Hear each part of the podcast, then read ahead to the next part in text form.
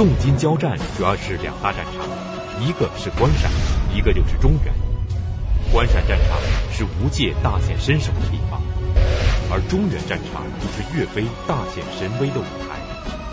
岳飞是中国历史上著名的军事统帅，一代名将，是老百姓心目中的大英雄。那么，岳飞出生在一个什么样的家庭？父母亲又给予他什么样的教育？他又是怎样从一个普通的士兵逐渐成长为抗金名将的？岳飞与韩世忠、刘光世、张俊被称为中兴四将。他们虽然同朝为官，但是岳飞却不像其他三人那样被朝廷所重用。岳飞一腔热血，精忠报国，忠肝义胆，天地可见。但为什么就是得不到皇帝的认可呢？请继续关注北京市海淀教师进修学校高级教师袁腾飞讲述《两宋风云》第十四集《精忠岳飞》。呃，岳飞这个人呢，在中国古代的历史上，呃，是一个非常有名的武将，在民间传说当中呢，他的地位是非常高的。呃，实就他的实际军事才能而言，他也应该在中国古代算得上是最杰出的军事统帅。呃，我个人认为呢，跟他的这个能力啊不相上下的，大概只有明朝的戚继光。呃，一般来讲呢，我们看在民间总是把这个岳飞跟关羽相提并论。北京就一个关岳庙嘛，供奉这两位，这个就相当于咱中国的军神了啊，战神。但是实际上，我们看这个三国的关羽，他的武功有多高是吧？他的文化修养有多高？这个恐怕跟当然不是一个时代的人啊，恐怕不好衡量啊。反正我看那个三国或者呃小说啊演演绎那些东西，就是关王爷读书夜读春秋，什么时候关王爷读书都在读一本春秋。好像就是关王爷一辈子就读过这一本春秋。那么岳飞呢？我们看他留下来的《满江红》啊、《小重山》啊这些词啊，那是填的是那豪放派的这个词人的这个风格水平是相当高的。岳王庙他的一幅真迹还我河山那几个字写的那个气势，关岳庙把这两个人并称，大概在一点上，我觉得这两个人是呃可以比一比。甭管是文治还是武功，其实岳飞呢，都我觉得在在中国的历史上可以讲，不能说绝无仅有吧，反正都是这种出类拔萃的人物。岳飞呢，出身于一个河南农家，他是今天河南汤阴人。他在小的时候虽然是一个农民的孩子，可是呢，他上过村塾，受过教育，他也是非常爱读读这个《春秋》，爱读《孙子兵法》，因为《春秋》这本书是。相传是孔子所作嘛？孔子作《春秋》而乱臣贼子惧，他讲的都是这些个呃忠孝节义的这这这这些个呃就是历史传统上的这些美德，所以读《春秋》有助于培养一个人的那种呃忠义之心。岳飞呢，他还精于骑射，履历很好啊，拉拉弓射箭很好，武艺高强，而且他这人眉眉宇之间就能看出他有一股英武之气。为人特别守约、重义气，那行事特别磊落。在他小时候，岳飞的父亲看到他这个样子，岳飞的父亲就感叹：“你长大之后应该做一番大事，而且你可能会为国死义啊，你会为国尽忠的。”但父亲就看到了他他这一点。岳飞投军的时候，据说他的母亲在他后背上刺了四个字：“精忠报国。”啊，现在也有人说是刺的是尽忠报国啊，当然咱们这个呃只能是根据传说了，就是父母对他的这种影响，对他这种家庭教育对他的这种影响，对他的一生也是非常有呃作用的。岳飞是一位名将，由于家境贫寒，才被迫投军。起初在宗泽帐下只是一名小兵，因为御敌有功，所以宗泽提拔他做了军官。但是后来却发生了一件事。让岳飞连这个小小的下级军官都做不成。那，岳飞当时做了一件什么样的事情呢？岳飞这个时候呢，就给高宗皇帝上书，他就跟高宗皇帝讲，不要南迁，要北上啊，要迎回二圣，要恢复中原。结果当时执政的这两个宰相，就是呃汪黄这两个人，前面咱讲过两个奸臣，哪来这么一个小兵丁就敢给我上书？撤他职，岳飞就被撤成小兵了。也连原来还是个下级军官，现在什么都不是了。什么都不是了之后呢，宗泽就介绍他去投奔这个河北招讨使张所。岳飞到了河北投奔张所，张所一开始一看来了这么一个小兵来投奔我，这是走的宗泽的门路，所以张所很漫不经心的就问岳飞说：“你能抵挡多少敌人啊？”岳飞慷慨然回答：“将在谋而不在勇。”我万人敌。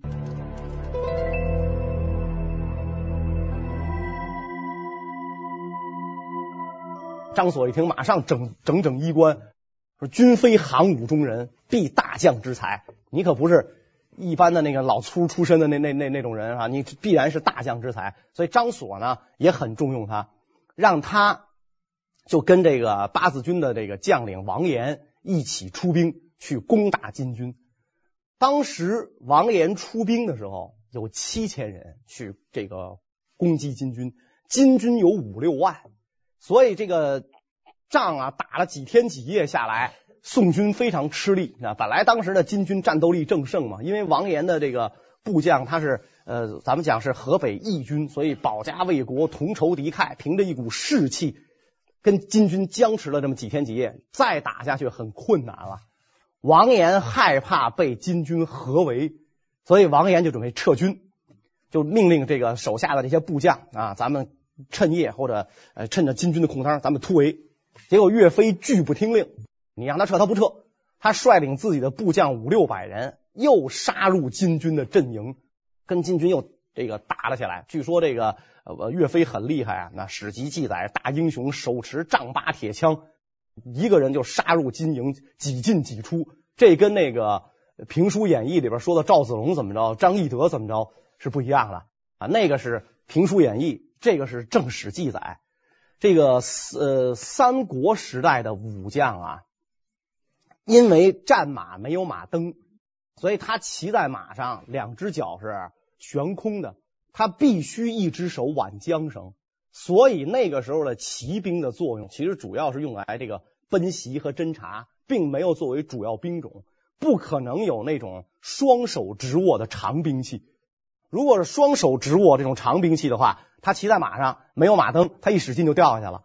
所以可见这个呃《评书演义》上的很多东西，像张张张飞的什么丈八矛啊，吕布的方天戟啊，这可能都是不实之词。那个时候的这个骑兵所使用的武器，还是应该以这个。呃，当时就是差不多像今天和今天的公制，就是一米多长啊，那种呃刀，那环手刀应该是以那个为主。岳飞真是双手执握的丈八铁枪啊，身上十几处受伤，裹伤再战。然后他向这个王延呢请求援兵，王延恨岳飞不听将令，就你能啊，我让撤军你不撤是吧？你这几百人进去，我为救你这几百人的话，我的大部队再搭进去就不值了。是吧？所以王延不发救兵，但是岳飞呢，并不气馁。你不发救兵，我就凭我这几百人，照样能跟金军血战。而且呢，呃，擒杀了金军的一员大将，还活捉了一员大将啊，抓了一个，杀了一个，然后突围而走。岳飞突围了之后，知道王延恨自己啊，这个因为他不听将令嘛，怕回到王延那儿啊没好果子吃，于是呢，他就又改投宗泽。我现在立了战功了，我还是找我的老上级去吧。哎，改投宗宗泽，宗泽非常高兴，就让这个岳飞呢担任了东京留守司的统治。我们可以看岳飞这个人的，从这个一件事上，我们可以看出他的性格刚毅、勇武啊，刚强直理。但是呢，好抗上。张所那么大的人物，河北招讨使，那人问他你能领多少兵啊？他张嘴就来，那将在谋不在勇，他还没。有过什么盖世的武功展现出来？张嘴来的话，幸亏张所也是宗泽一类的人物啊。然后马上，哎呀，你是大将之才。到王岩这儿，事儿就不这么简单了。王岩是河北义军的领袖，最后也是做到都统制一级的大官了啊。所以他看，如果手下的将领个个像岳飞这样，那我就没法指挥了。我扒拉谁谁不动是吧？就没法指挥。所以岳飞这个人虽然很勇武、很刚强，但是他好抗上。从这一点上能够看出来，所以以后这个王延啊跟岳飞啊两个人势成水火。到后来，两个人的矛盾啊，到了什么程度呢？就是岳飞镇守襄阳的时候，王延当时已经转成了文官，朝廷呢派王延去做襄阳的知府，王岩就宁可辞官，也绝不跟岳飞共事啊！就这个人没法打交道。朝廷给我换个地儿，不换不换，那我就不干了，那就不干了，官我不做了，我绝不跟他在一块儿，是吧？绝不跟他在一块儿。所以我们就可以看得出来，呃，就是岳岳飞这一生。啊，他后来的这个人生以悲剧收场，跟他这个性格，我们讲性格决定命运嘛。正因为岳飞这种刚毅果敢、坚强不屈的性格，所以才成就了他一代名将的威名。那么，岳飞是从什么时候开始真正成为老百姓心目中的英雄的呢？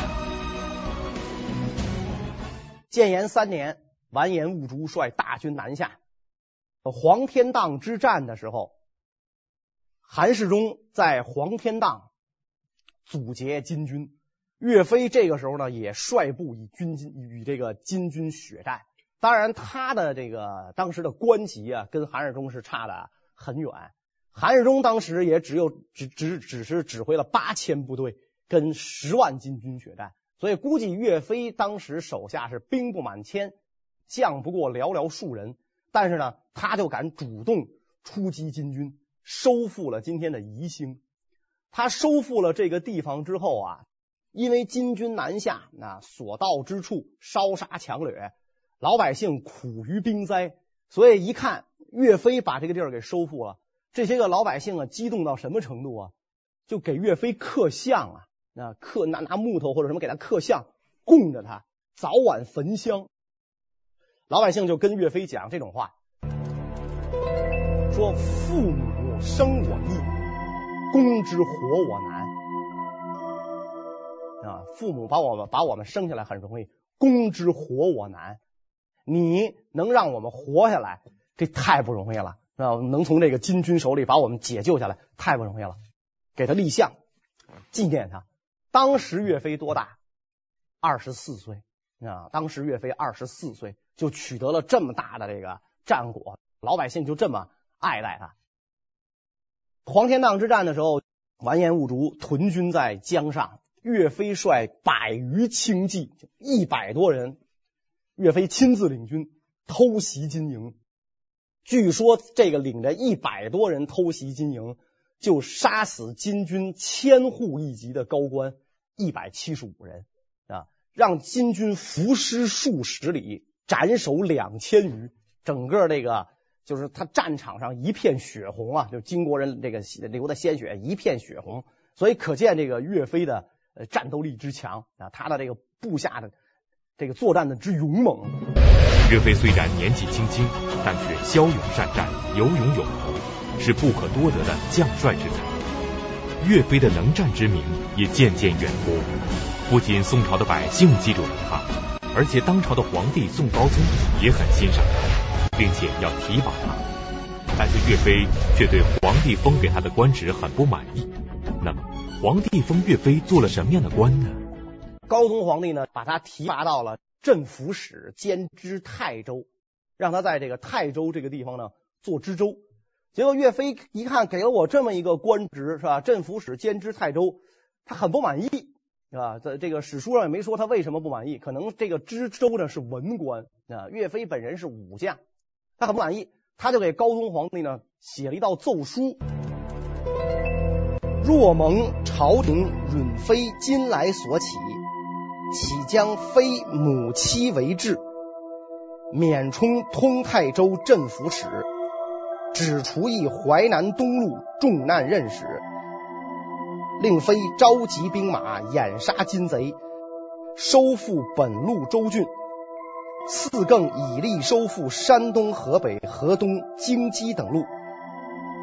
数使非平生之志得以少快，且以尽臣子暴君之节。这话什么意思呢？就是岳飞跟皇上讲，呃，你给我，你让我干这官，我不爱干。啊，这个官我为什么不爱干呢？呃，一个是我可我我觉得这是文官，这我的特长没发挥出来。我想呢，领兵打仗啊，但是领兵打仗呢，我没兵啊，手下我没有兵，我就这千把来人啊，兵不满万，这不够使，不够使，我请求朝廷允许我自己招兵，我要私募军马北上，恢复中原。私募军马这绝对跟于国法是不允许的。咱们强调过多少次啊？两宋最害怕的就是武将手里有权啊，尤其是不能这个掌握兵权，兵不识将，将不识兵是最好的。你私募军马，那这部队就变成了你的私人部曲，就不是国家的武装了。所以朝廷不会允许。然后岳飞跟朝廷说：“你不用担心，你别害怕。”我把我的母亲，把我的这个妻子，把我的呃呃夫人、孩子留给朝廷做人质，这样你可以放心了吧？我把这个我的家人做人质，你看着他们，然后我去招募军马北上，收复中原。我可以一直收复山东、河北、京畿啊！我可以把这个，你只要给我权，让我招兵，我能够把汴梁、东京汴梁我都收回来。这封奏书一上去，这个这个岳飞的这种呃，你说是他是他很勇敢啊，很勇猛啊，还是他政治敏感程度太低、啊，还是两者兼而有之啊？反正这个人的性格又看出来了。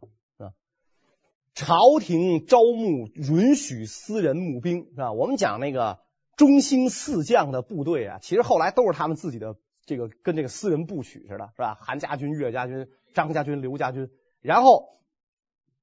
要把家人留在朝廷做人质，这种东西按照我们现在的话讲，这叫潜规则。这潜规则是不能说破的，就是朝廷跟这个领军将领双方心照不宣的事儿。结果岳飞不但公开说了，还在奏折里明明白白的这么写：我愿意啊，把老婆孩子，把我老娘给你。做人质啊，你呢允许我私募军马，这样一来的话，这种就是说君臣之间这种默契是吧？这种心照不宣，大白于天下，置朝廷于何地呀？你弄得这皇帝就很尴尬嘛，说好像我我们这儿为国家打仗，出生入死，我招兵是保国啊，结果我就因为保国，我还得把老婆孩子老娘留下来做人质，你说那就弄得这皇帝他就。很尴尬，是吧？这没法办这种事，怎么给我上这么一封，上了这么一封上书？你怎么处理啊？咵，岳飞把这把这道上书送到军前啊。但是从一个侧面也证明了皇帝可能始终就没有信任过他啊，从一开始就不信任他，始终就没有信任过他。岳飞上书的本意是希望得到朝廷的信任，但是他的这封奏书却道破了朝廷的潜规则。置皇帝于尴尬境地，这样一来，皇帝怎能够再信任岳飞呢？那么像岳飞这样的人，一腔热血，精忠报国，忠肝义胆，天地可见。但为什么就是得不到宋高宗的认可呢？岳飞这个人啊，堪称完人。皇帝害怕的就是这种人。你没短儿。你没有短儿握在皇帝的手里啊，就是他要是想想揪你小辫子，没法揪。最后我们知道，呃，这个秦高宗秦桧君臣定计说说把把岳飞害死，风波亭惨死，最后给他的罪名是莫须有，也许有吧，是吧？可能有吧，然后那个听说有吧，就这个意思。莫须有，就是你连真凭实据都找不着。他你说岳飞好什么？岳飞什么也不好，是吧？无阶好色。听说这个岳飞的威名了之后，吴阶很想跟这个呃岳飞结交一下，于是给岳飞送来了美女，岳飞给退回去了，是吧？说咱俩结交没问题，是吧？我仰慕你的武功，然后你也很羡慕我，是吧？咱俩英雄惜英雄，一块儿为国尽忠。你在西北，我在东南，结交可以，这没必要。呃，韩世忠好货，广置田宅，买房子买地。高宗皇帝特别高兴啊！这韩世忠买房子买地好啊！你说吧，你看中了哪块地？江南最富庶的土地，给你没问题。你好货，你就有有舍不得的东西。你有舍不得的东西，你就不可能豁出去。对吧？你不可能豁出去，你就不会反叛朝廷。就皇帝是这么一个理论，在皇帝的眼里，这个你忠不忠于他，你的忠实程度是他最重要的。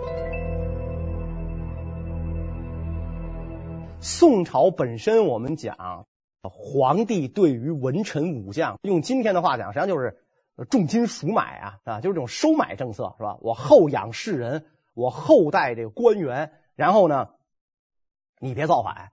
当初太祖皇帝杯酒释兵权的时候，他就跟这些个武将讲，咱们就刀头舔血，这种日子过了一辈子了，是吧？现在天下太平啊，你们呢就别再领兵打仗了。所以你们就把这个兵权啊给我交出来，你们回到自己的家乡，广置田宅，然后我给你们钱，娇妻美妾，你们买歌儿舞女，得尽天年，这样多好啊！等于皇帝就鼓励这个手下大将高消费，是吧？过这个骄奢淫逸的生活，那奢侈的生活，奢侈之心一来，进取之心就没有了。岳飞什么都不好。皇上都很很很很为难，你说这个人怎么办是吧？你怎么收买他？软硬不吃，一根筋，就一门心思收复中原，迎回二圣。你这个事儿都就弄得皇上都没办法了。你是来软的是不行啊，他不他不吃这一套是吧？钱不要，官儿不要，给我宅子，宅子我也不要，给他在这个临安建了宅子，就岳飞就说敌人。都没有消灭嘛，是吧？我要这个宅子干嘛？现在不到安居的时候，就跟那霍去病当年匈奴未灭，何以家为啊？我没到这份儿上，这房子我不要，不不不不用分，是吧？不要。然后美女无接送我给退了，是吧？钱钱我也不攒，与部下同甘共苦。他的部下也这样，是吧？冻死不拆屋，饿死不裸抢。你想抓他点小辫子，说你的这部队违反军纪，没有，这执法如山。皇上很为难。有这样的一个臣子，搁谁都很为难啊！所以为什么这个就是高宗对岳飞始终是这种若即若离，从来没有真正的信任过他？这道理在这儿。岳飞自投军以来，屡立战功，颇多斩获，朝廷自然还要仰仗岳飞。但是岳飞一门心思要收复失地，赢回二圣，这对于偏安江南的宋高宗来说，无疑是最大的心病。那么，如果宋高宗不派岳飞去抗金的话，又会派岳飞去干什么呢？岳飞是真的是铁了心了，一门心思要这个北上收复中原。所以朝廷一看啊，怎么办呢？既然这个你不是爱打仗吗？这样啊，朝廷说呀，我们如果要想对付外敌，先得消灭内鬼。这个内鬼是怎么回事呢？当年徽宗皇帝在东南搞这个花石纲，二十几年举国骚然，东南沸腾，老百姓起来反抗就很多，有的就是乱中要称王了，比如像那个呃洞庭湖的忠相杨妖，朝廷就说让岳飞领着部队去跟这些人打仗，所以皇帝是很。明白的，我让岳飞打这些人，多少带点什么色彩呢？贼治贼，就是你岳飞原来你不也王延的部队吗？你不也是义军这么起来的吗？现在你虽然顶着朝廷的官衔，但是皇上并不相信他，你也就是跟这个忠相杨幺啊什么这帮人啊水平也差不多，你跟他们去打。呃，你是我是打死了敌人呢，我就平外患；我是打死这这个杂牌呢，我就平内乱。反正是死了谁都行，你们去拼个两败俱伤是最好的。岳飞果然是将才啊，他领的部队这个很短的时间削平巨寇，特别是这个平定这个杨夭啊，忠相杨夭这个这个就洞庭湖这个呃水军呐，对于岳飞的收获是非常大的。岳飞平了他们之后啊，忠相杨夭的战船是很先进的。据说他这个战船呢，采用了机械动力。我估计呢，原理大概可能跟今天的这个自行车差不多。人脚踩，这个战士不用划桨了，那脚踩那那那脚上的劲儿当然比手上的劲儿要大多了啊！踩，然后这个呃带动这个机械转动，这个船就能够前进。古代的船它主要是帆船嘛，帆船必须在顺风的时候才能行驶，如果是逆风或者无风的时候，这个战船行驶就很困难。现在他发明了这种机械船，那么就即使在没风的时候，在逆风的时候，我也能够出击。你如果没有这个装置的话，你跟他打仗就很困难。所以他缴获了这样的战船。另外呢，就是呃，中向阳腰的战船上安有这个拍杆和抛石机。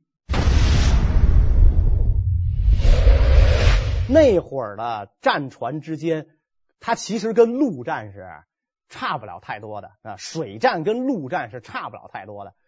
远了用弓箭射，呃，那可能应该是瞄着船上的人射啊，或者就是神箭手能把船帆给射落。他不会说这个船中了箭能怎么着。然后呢，就是双方的船只越走越近，两边的船一靠上，就开始接舷战了。那开始跳帮，跳上之后，这水战就变成陆战了。那就他是这样的打仗。结果说中向阳腰呢，他在这个战船上装了抛石机，箭是把船射翻是不可能的。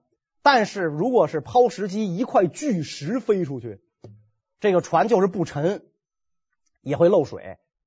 拍杆呢，就是它这个呃船上面也也跟跟抛石机的作用相似的一种机械，在远了我用抛石机，如果近了之后，我就用这拍杆打打击打敌船，就能够把这个敌船给打沉。宋军的战船就应用了这些个先进的这个机械，大败金军啊，所以。岳飞得到了这些个武器，他非常高兴。为了孝敬他的老领导、老上级啊，为了团结那几位武将，他把缴获的这个战船配上全套装备，给韩世忠、刘光世、张俊送去啊，一人送送一个啊，这是我这是我缴获的，请大人笑纳。你们看看我这个东西好不好？岳飞与韩世忠、刘光世、张俊被称为中兴四将。他们虽然同朝为官，但是以岳飞的性格，却与其他三人相处并不好。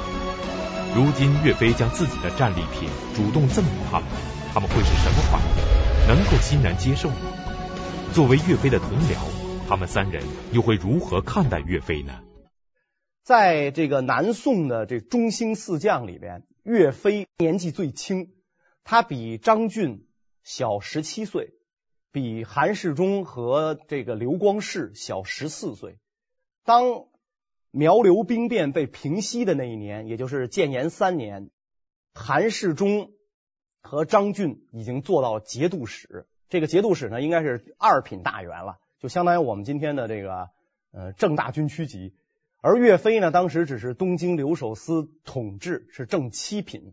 那我们现在的话讲呢，就是县团级干部，所以这个岳飞的这个资历呢，比这些人是晚得多。张俊是岳飞的老上级啊，一直在提拔这个重用岳飞。当然后来害岳飞的也是这个张俊。呃，刘光世他父亲就是大将，当初去跟着童贯去打辽国的就是刘光世的父亲，所以刘光世等于是将门之后，资历呢比岳飞要呃老得多。韩世忠这个人比较直爽啊，因为韩世忠跟岳飞出身是呃很相似的，是吧？岳飞呃河南农家，人家好歹是清白子弟出身，因此呢两个人可能容易产生共鸣。所以韩世忠收到了岳飞的这个礼物之后，哈哈一笑啊，渡尽劫波兄弟在，相逢一笑泯恩仇啊！我不嫉妒你了，你立下来战功，你还知道心里想着我，挺好。所以韩世忠跟岳飞的交情就还是不错。后来这个呃，岳飞被害的就是韩世忠去质问秦桧嘛，是吧？你杀他有什么罪？秦桧才支支吾吾说出这莫须有这这仨字来。张俊可就不行了，心胸狭隘。我一直是你的老领导、老上级，我提拔的你，没我有能有你今天吗？你现在啊，这个瞎猫碰上死耗子，这这这种感觉，你打了一场胜仗是吧？皇帝派你去，要派我去早赢了，派你去，你打了这场胜仗。你还缴获这么多船，缴获完了你还给我，你显摆什么呀？你是吧？所以这样一来的话，等于张俊就更恨岳飞啊。为什么张俊最后在这到一直到今天，张俊在岳岳王坟前跪着呀？那四四个铁像啊，秦桧、王氏、呃牟齐谢和张俊，最后害这个岳飞的时候，张俊可没少出力啊。他嫉妒这个岳飞的战功啊。刘光世的部队很早就被呃遣散了，因为刘光世是有名的长腿将军啊，就会逃跑啊。那他跟他爹一个模子刻出来了，虽然都是将门之后，他爹当年打辽国就那样，所以他打金国还这样。所以这样一来的话呢，岳飞等于他的这个呃所作所为不被同僚所认可啊，同僚嫉妒他的战功。岳飞不被朝廷所重用，又遭到同僚们的妒忌陷害，但是这一切都不能改变岳飞精忠报国的志向。此时金军利用新建立的傀儡政权伪齐，一次次挥师南下，发动战争。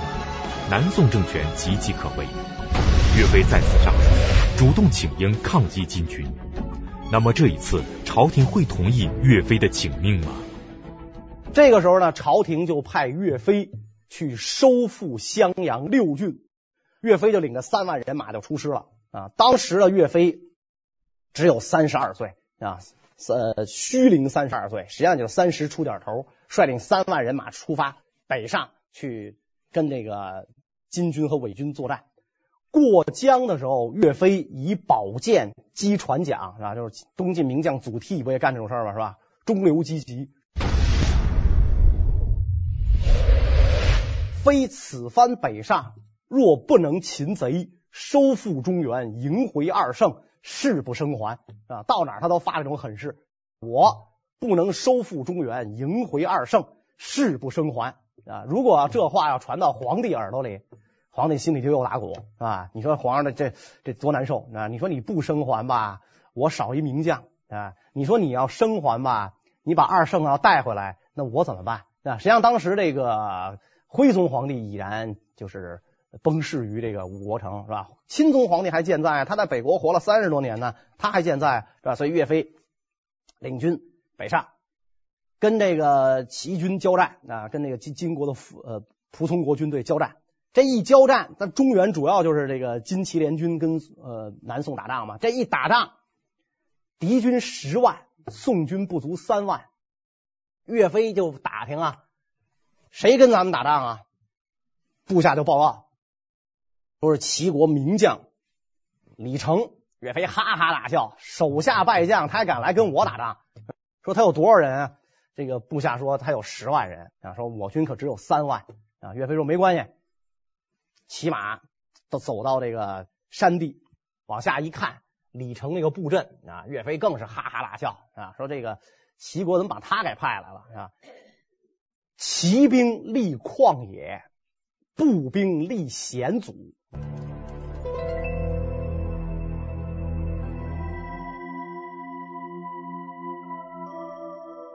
你布阵呢？这骑兵你得布在旷野、开阔的地方。骑兵立旷野，步兵立险阻。步兵你得立立这个布在那种就是地形比较崎岖啊什么那种地方。说这李成正好给弄反了，他把这个骑兵布在河边上，只要一进攻，这骑兵就全得下河。他把步兵列在平原上，说。破之易如反掌耳，是吧？我破他那不是一顿饭的功夫吗？是吧？易如反掌耳，所以他下来跟他的这个部将就说：“你用长枪队去破这个李成的骑兵，然后跟另一个部将说：你用骑兵去破李成的步兵。”岳飞自个儿搬一马扎往那一坐，胡床嘛，实际上就是那个大将的那都是哎搬一马扎往上一坐啊，军扇一挥，我看你们怎么样那个从容破贼。俩部将领着部队就去了，啊？当那个。宋军列好阵势，士兵手持长枪，步步进逼。李成的骑兵发动进攻，结果这个李成的骑兵发动进攻的时候，这个宋军的士兵呢，就把这个长矛啊，如林的长矛往地上这么一竖，矛尖对着战马，明晃晃的毛尖，阳光一照，照到这个战马身上，这马就惊了，于是这骑兵就往回撤。往回一撤，自相践踏，死者无数。后边又是江，李成给给找了这么好的一个战场，骑兵就全完了。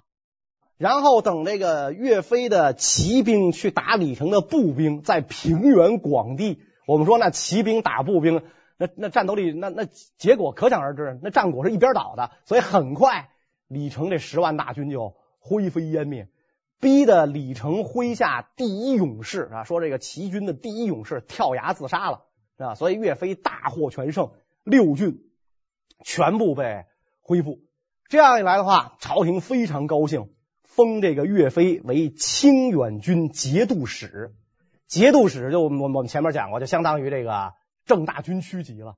当时的岳飞只有三十二岁，就开府建制，成为这个除了呃张俊、韩世忠、刘光世、吴阶之后，南宋第五个开府建制的大将。高宗皇帝御笔亲书“精忠岳飞”四个大字，让这个岳飞啊把这个呃这个做成旗子，就做成那种呃小小长条长条那种。旗子，然后挂在岳家军的军旗上啊！只要岳家军一出兵，看见岳家军军旗的顶端，高宗皇帝御笔亲书“精忠岳飞”啊！高宗皇帝的书法呢是呃相当的神异的，是吧？继承了他父亲徽宗的这个可能这个特点啊，他长于这个书法骑射，他为了讨他父亲欢心，所以堪称在南宋的话，他也是第一书法家。所以以后岳家军一出兵，就看到皇帝那飘逸的书法，四个大字“精忠岳飞”，很了不起啊！大败了这个金祁联军。也也就是说呢，其实岳飞他在这个呃开府做节度以前，他的主要的作战对象是地方的这些个土寇和这个伪军，那就伪齐的部队。那么这伪齐是怎么回事？前面咱们讲过，张邦昌建立过一个伪楚。是吧？怎么现在又来了一个伪齐？啊，关于这个问题呢，咱们下一讲再继续讲。谢谢大家。